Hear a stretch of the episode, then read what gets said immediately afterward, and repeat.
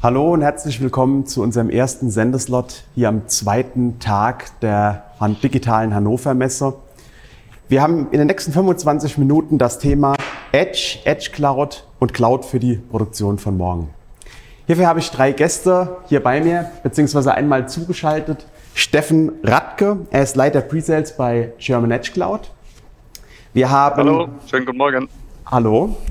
Wir haben den Jürgen Grotepass, Professor Jürgen Grotepass. Er ist Chief Strategy Officer Manufacturing bei Huawei. Morgen. Hallo. Und wir haben Professor Martin Roskowski hier aus unserem Hause.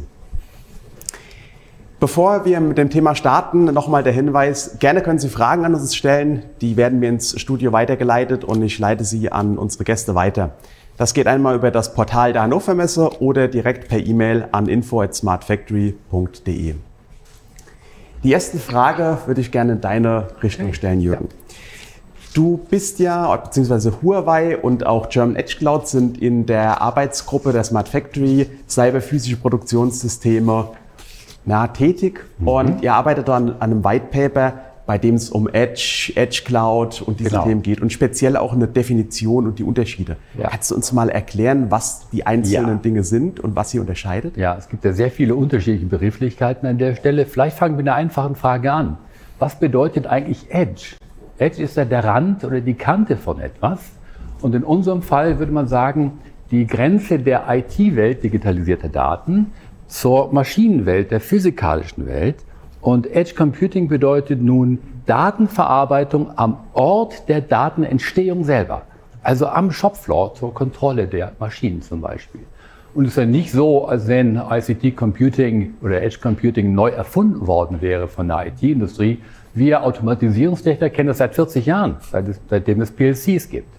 Aber heute sind Computing Power und Speicherkapazität ungleich höher, sodass wir viel mehr Dienste anbieten können. Und diese kleinen Hardware-Boxen an der Maschine, die nennen wir in dem White Paper Nomenklatur Edge Nodes. Und äh, an dem angrenzenden Server, zum Beispiel der Private Cloud, die würden wir dann Industrial Edge Cloud nennen, um zu zeigen, dass man unterschiedliche Services anbieten kann. Und was wir machen ist, wir bringen die App runter zu den Daten auf den Sensor zur Maschine. Und das ist das Neue, äh, dass wir also Services unterschiedlicher Art anbieten können. Und da Rechenpower und Speicherkapazität verteilt werden können auf unterschiedliche Edge Nodes, sprechen wir hier von einem Edge Node Continuum oder Edge Cloud Continuum. Äh, und das ist sehr spannend für uns, weil nämlich die dedizierte Hardware vor Ort mit vielleicht mit beschränkter Funktionalität an Bedeutung verlieren kann und wir Services unterschiedlicher Art anbieten können. Und das ist das, was uns hier begeistert an der Smart Factory. Wir sehen zum Beispiel, was wir mal 2018 gemacht hatten, äh, einen fahrbaren Roboter mit einer Kamera zu bestücken. Wir nennen das Retrofitting und vollkommen neue Dienste anzubieten im Sinne von Qualitätsservice zum Beispiel. Dass der Roboter dann während der Transportzeit Qualitätssicherung betreiben konnte, was vorher unmöglich war. Wir haben die Kamera über 5G an ein Edge-Device gekoppelt wo dann die Daten in Roundtrip-Zeit von 20 Millisekunden untersucht und dann als Qualitätsservice runtergegeben wurden, sodass der, der Roboter an den richtigen Ort fahren konnte, entweder zur Übergabe des Kunden, äh, des Produktes an den Kunden oder aber zur Maintenance-Station. Also das ist das, woran wir gerade arbeiten und was total spannend ist, hier vor Ort zu sehen. Steffen, so in deine Richtung, ihr seid ja auch bei dem äh, White Paper mit dabei. Das waren jetzt viele Begriffe. Wurde das alles abgedeckt? willst, willst, du noch ein paar Worte dazu machen? Ja, oder hast du noch einen, ganz, um das auf ganz, den Punkt äh, zu bringen? Ja, schön. Äh, ähm, es geht tatsächlich in die, in die, Richtung. Das heißt also, ähm, Edge Computing, Edge Cloud, das sind alles äh, Begriffe, die verwirren durchaus einen Teil, aber sie haben durchaus ihre Daseinsberechtigung. Gerade das Edge Computing, Jürgen hat es gerade eben erklärt, ist tatsächlich die, erstmal die rechnerbasierte Datenverarbeitung, vor, die Vorverarbeitung, das, was wir auf der Edge haben wollen, am Rand des eigenen Netzwerkes.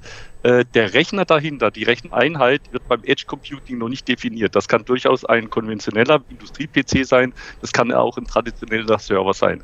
Bei einer Edge Cloud handelt es sich tatsächlich um ein Mini-Rechenzentrum. Wir nennen es zumindest mal schon Mini-Rechenzentrum, weil es hier um eine skalierbare Cloud-native Infrastruktur handelt, die auf diesem Edge-Rechner auf diesem Edge-Mini-Rechenzentrum verbaut ist. Eine solche Cloud-basierte Edge ähm, ähm, oder ja, cloud-basierte Edge ist eigentlich nichts anderes wie eine zentrale Cloud. Das hat also die gleiche technologischen und Kubernetes-basierten Architekturen, also ein Infrastructure as a Service, Plattform as a Service und äh, das äh, Software as a Service. Und die Möglichkeit, und da ähm, äh, ist der Unterschied zu einem klassischen Data Center, der nicht dieses im primären Fokus hat, nämlich auch die Möglichkeit und auch der Wunsch der Ausrichtung ähm, der Vernetzung äh, hin äh, in Richtung andere Cloud-Plattformen zu einer vollumfänglichen Multi- und Hybrid-Cloud-Betrieb äh, eben auch sicherzustellen. Und bei einem und jetzt kommen wir zu der Besonderheit bei einer Industrial Edge Cloud. So bezeichnen wir zumindest mal die On-Site, wie wir sie jetzt hier auch bei der Smart Factory KL äh, verbaut oder installiert haben, ist für uns eben die Symbiose aus Edge, aus Cloud und Industrial Solutions. Was heißt das? Das heißt für uns, wir setzen auf dieser Edge Cloud eben ähm, einige Industriestandards, wie zum Beispiel einen vollumfänglichen IIoT-Stack, den wir dort verbaut haben, also eine IoT-Plattform, äh, hier jetzt äh, in der Smart Factory KL ist es von der IBM, der Plan Service Bus. Und auf dem SaaS-Layer haben wir zum Beispiel eine Microservice-basierte Smart MOM-Lösung äh, installiert für zum Beispiel eine lückenlose Produktionsdokumentation, für Supply Chain Traceability-Funktionalitäten. Und im ganz Besonderen, und da sind wir natürlich besonders stolz, haben wir natürlich den nach dem IDS-Standard von uns entwickelten Trusted Supplier Connector verbaut für einen GAIA-X-konformes gesicherten Datenaustausch. Das ist es für uns die Industrial Edge Cloud als eben zentrale Basis für eine Smart Factory und für einen skalierbaren äh, Distributed Cloud Management. Vielen Dank. Jetzt haben wir hier bei uns ja auch eine Anlage stehen, Demonstrator stehen und arbeiten auch an den ganzen Themen. Martin, was von all dem ist denn hier irgendwie schon im Einsatz und was tut's hier in der Anlage? Ja, wir haben ja in der klassischen Automatisierungstechnik die, die üblichen PLC-Steuerungen, die die Echtzeit machen und die auch äh, weiterhin ihre Berechtigung haben werden, weil überall da, wo es um Motion Control geht, wo es um wirklich harte Echtzeitreaktionen geht, da bewegt sich halt eine Achse und ich muss halt reagieren, wenn jetzt ein, ein Sensorereignis kommt, ansonsten gibt es einen Crash. Oder beim Roboter ist das ganz krass, der bewegt sich halt, da muss man halt reagieren. Das sind Dinge, die gehören ganz, ganz nah an die Hardware und das sind dann teilweise wirklich dedizierte Systeme, äh, Embedded-Steuerung oder halt die klassische SPS-Steuerung. Ähm, aber darüber gibt es ja diesen Abstraktionslayer. Wir haben ja innerhalb von Production Level 4 bei uns in der Vision diesen Production Bot definiert, also quasi ein Agent, der diese Echtzeit jetzt kapselt und Dienste bereitstellt. Und jetzt ist die spannende Frage, wo läuft denn dieses Stück Software? Ja, am Ende ist es nichts weiter als ein Programm. Und ähm, das kann ich natürlich in das Modul packen. Ich packe einen Edge Node dort rein, wo ich das entsprechend laufen lasse. Aber da habe ich nun die Möglichkeit, den in dieser Industrial Edge Cloud laufen zu lassen, auf das Rechenzentrum zu packen, weil ich halt eine Besonderheit noch bei dieser Industrial Edge Cloud hatte, habe. Steffen hat gesagt, das ist halt der industrielle Anforderungsfall, nämlich die Echtzeit. Ja, der Unterschied zu einer klassischen Private Cloud oder einem klassischen äh, Rechenzentrum, was ich mir halt in eine Firma stelle, ist, dass ich jetzt meine Echtzeitbusse und da geht's halt in Richtung äh, OPCOA über TSN insbesondere, was wir gestern auch schon diskutiert hatten in, in äh, einigen Slots, das kann ich nun in diese Industrial Edge Cloud mit hineinziehen. Ja, das heißt, ich kann Hardware oder echtzeitnahe äh, Dienste dort verpacken und gerade diese Production Bots, die werden als Container dann in dieser Industrial Edge Cloud deployed.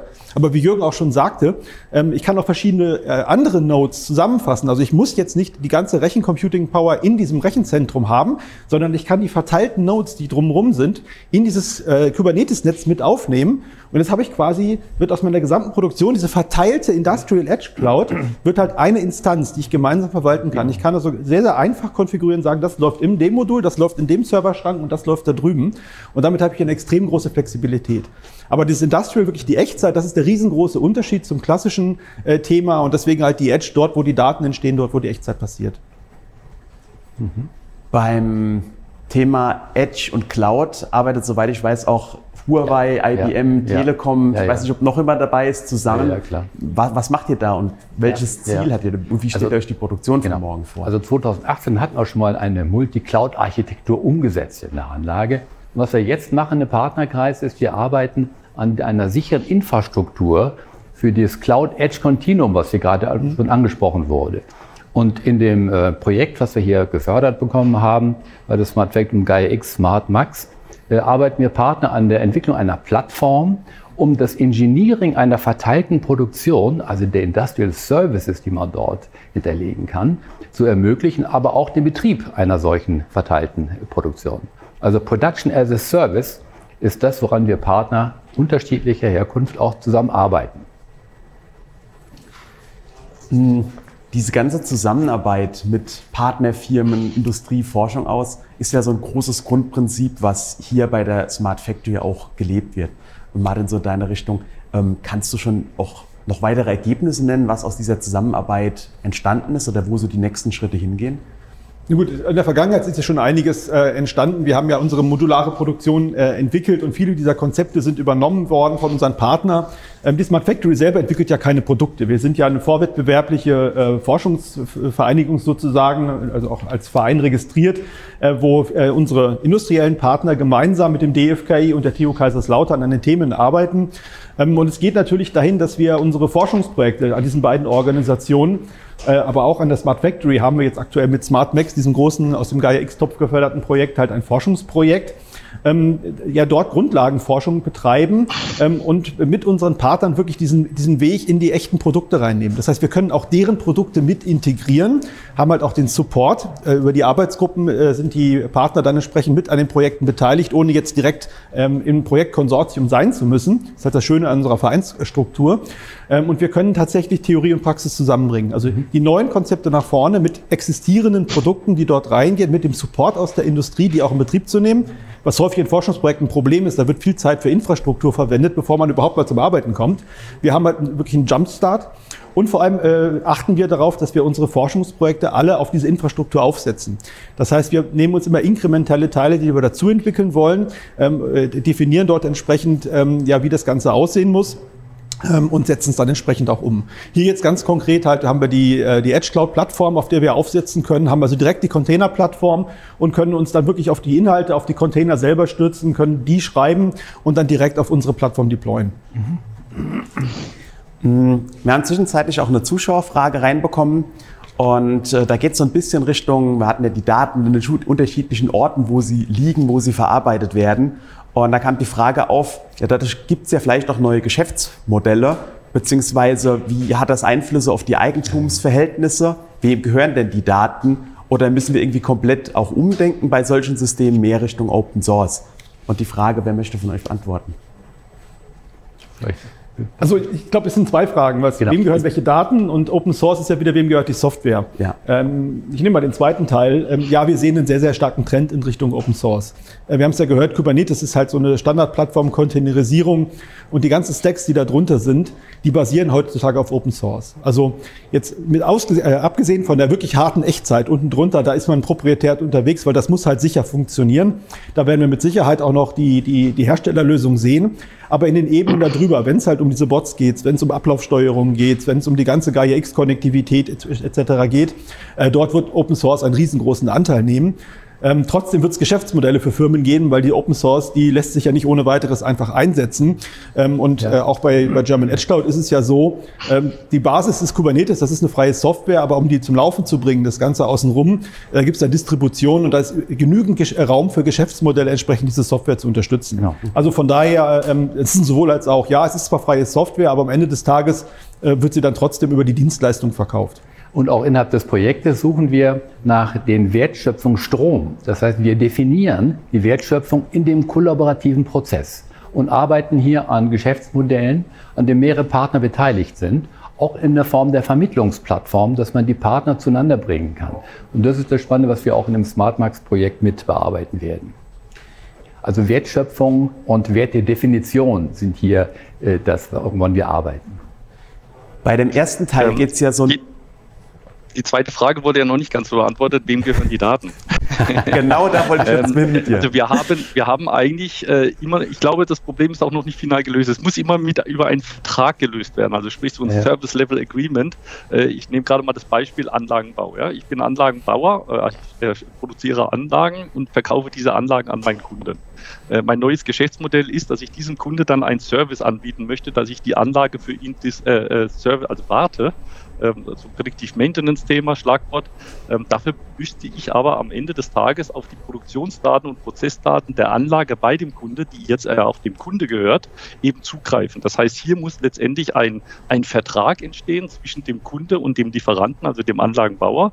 Da sagt, der Kunde akzeptiert oder äh, ja, akzeptiert über einen Vertrag, dass ich als Anlagenhersteller, also als Lieferant, ähm, eben auch diese Daten nutzen kann und ihm dann darüber wieder einen Service verkaufen kann. Also es muss immer dann auch in, in Form eines Service Level Agreements äh, vertraglich auch fixiert werden. Mhm.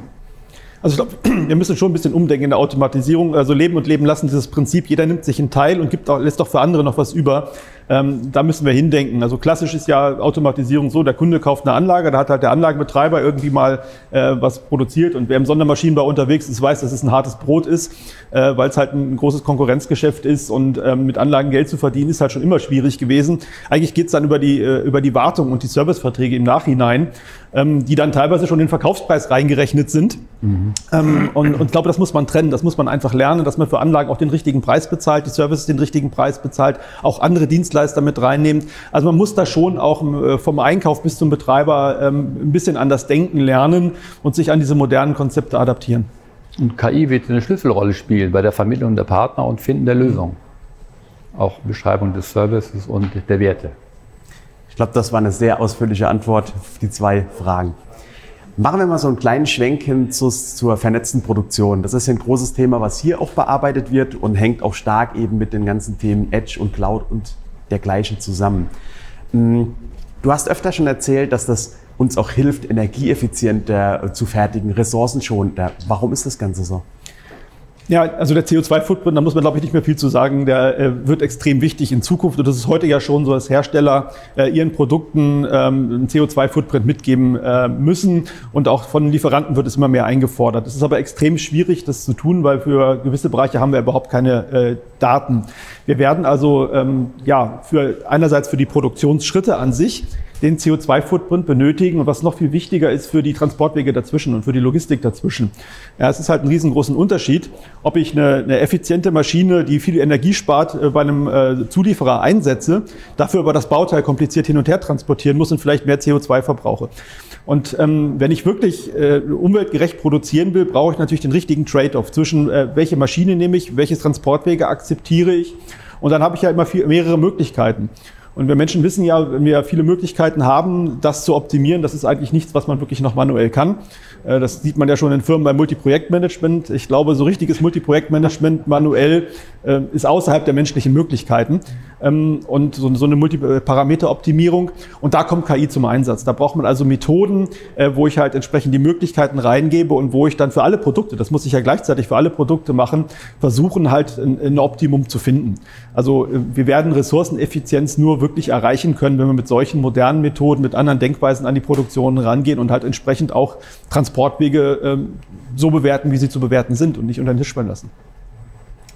Hm, für das ganze Thema ist jetzt zum Beispiel auch hier hinter mir die On-Site von German Edge Cloud zu sehen, beziehungsweise vielleicht auch nicht zu sehen im Stream. Ähm, Steffen, so in deine Richtung, äh, welche Vorteile und Mehrwerte siehst du denn bei so einer vernetzten Produktion und welche Rolle spielt dabei die On-Site oder vielleicht auch Gaia X als Netz oder als europäische Datenplattform, sag ich mal?